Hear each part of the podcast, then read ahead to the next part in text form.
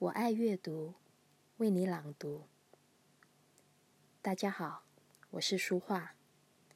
今天想要给大家读一本有关于移工的绘本，书名是《候鸟：季节性移工家庭的故事》。梅辛托提也文，伊莎贝尔阿舍诺图，信札会议。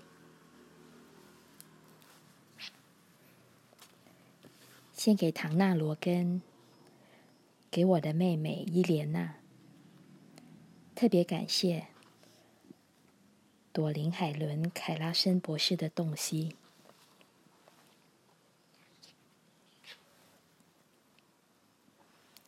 有时候，安娜觉得自己像只小鸟，因为只有小鸟会追逐太阳，在春天时随着暖空气往北飞。秋天时往南飞，安娜一家人就像一群不断启程又返回的燕子。安娜忍不住想象，要是能一直待在同一个地方，有自己的床，骑自己的脚踏车，那会是什么样的感觉呢？那种感觉一定很不一样吧？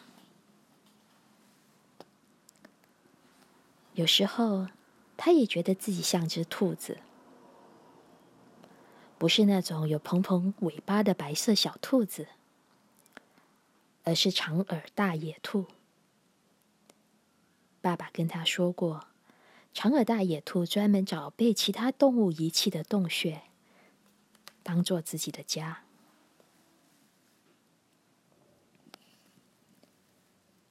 虽然妈妈花了很多心思，将空荡荡的农舍整理得像家的样子，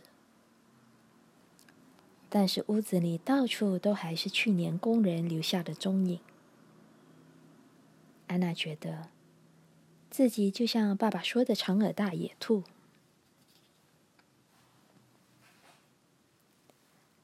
大白天时，安娜会变成小蜜蜂。但不是那种一直忙东忙西的工蜂。安娜还太小，不能负责什么工作，她只能趁没人注意时摘些番茄，都是小小颗的而已。爸爸和妈妈顶着大太阳，不停弯着腰忙碌，哥哥和姐姐不断低头又抬头。忙着采收蔬菜，他们全都是辛苦的工蜂。到了晚上，安娜就像只小猫，和姐姐们睡在同一张床上。夜晚变凉了，姐妹全挤在一张毯子下。安娜觉得像小猫很不错，跟姐姐们相依偎。让他感到很安全。睡在隔壁的哥哥们比较像一窝小狗，他们常常为了抢一床不够大家盖的被子，动手动脚，鬼吼鬼叫。当安娜一家人到廉价商店买东西时，他会觉得不好意思。因为别人常常盯着他们看，安娜的小耳朵会仔细倾听所有人说的话，例如收银堂牌那位有着一头粉红头发的女人，还有正在摆罐头、身上有一堆刺青的男人。但是他只听得懂一些字，像是钱、豆子、肉丸子。有些人讲的话跟他一样，亲切的当地人说话带有卷舌音，听起来像糖一样悦耳。还有一些人会聚在一起聊天，有些话听起来像麻麻的辣椒，有些话像又稠又黏的黑糖蜜。